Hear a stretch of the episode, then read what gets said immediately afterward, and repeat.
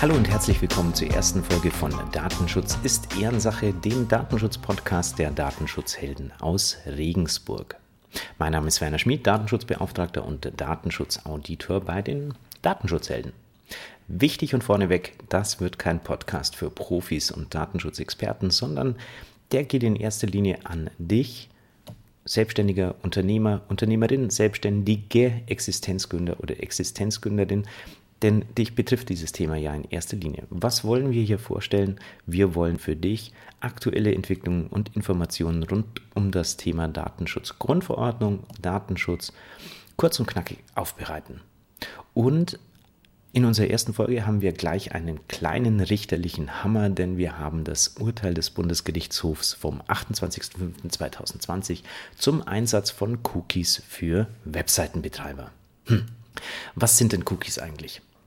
Cookies sind kleine Dateien, die von deiner Webseite beim Besucher deiner Webseite im Browser gesetzt werden und Daten speichern können.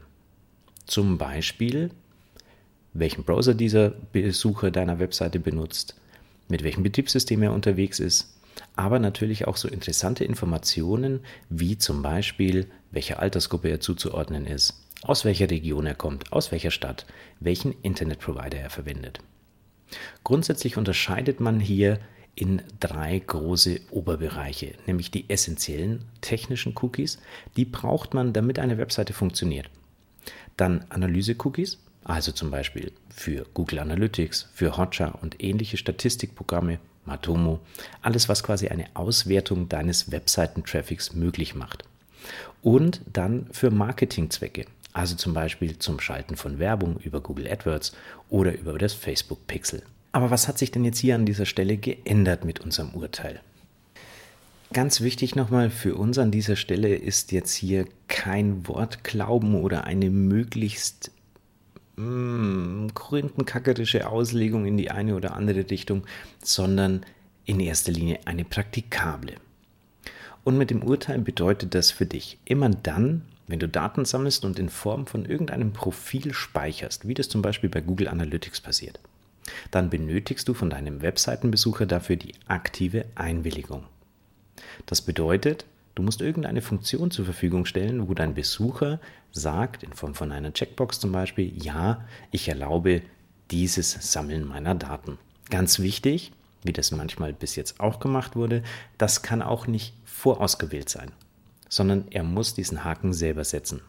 Auch wichtig, für technisch erforderliche Cookies, also die, die du schlicht und einfach zum Betreiben deiner Webseite brauchst, wie zum Beispiel um Funktionen, die dein Webseitenserver zur Verfügung stellt, gewährleisten zu können, brauchst du diese Einwilligung nicht. Aber immer dann, wenn wir eben in den Statistikbereich gehen, dann musst du diese Einwilligung aktiv holen oder wenn es um Werbung geht.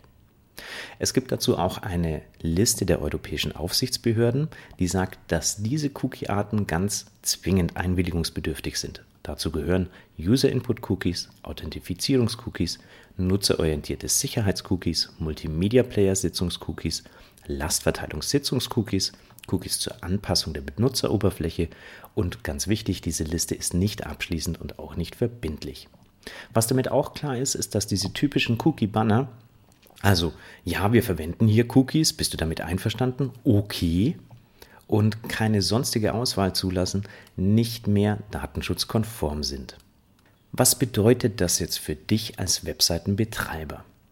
In erster Linie solltest du dich mit deinem Webseitendesigner, mit deinem Programmierer oder mit der Agentur in Verbindung setzen, die deine Webseite betreut. Und du solltest mit denen zusammen abklären, welche Cookies denn überhaupt bei dir gesetzt werden. Vielleicht läuft bei dir Google Analytics auf der Webseite, weil das von der Agentur mal mit programmiert wurde und du weißt es gar nicht. Vielleicht wird da ein Facebook-Pixel eingebunden, weil das dein, deine Marketingabteilung haben will und du weißt es gar nicht. Also du musst erstmal einen Ist-Stand erstellen. Dann solltest du abgleichen, für welche Funktionen brauche ich denn jetzt die aktive Einwilligung. Im Prinzip immer dann, wenn eine Statistik erfasst wird, wenn Profile erstellt werden. So schwer ist es eigentlich gar nicht.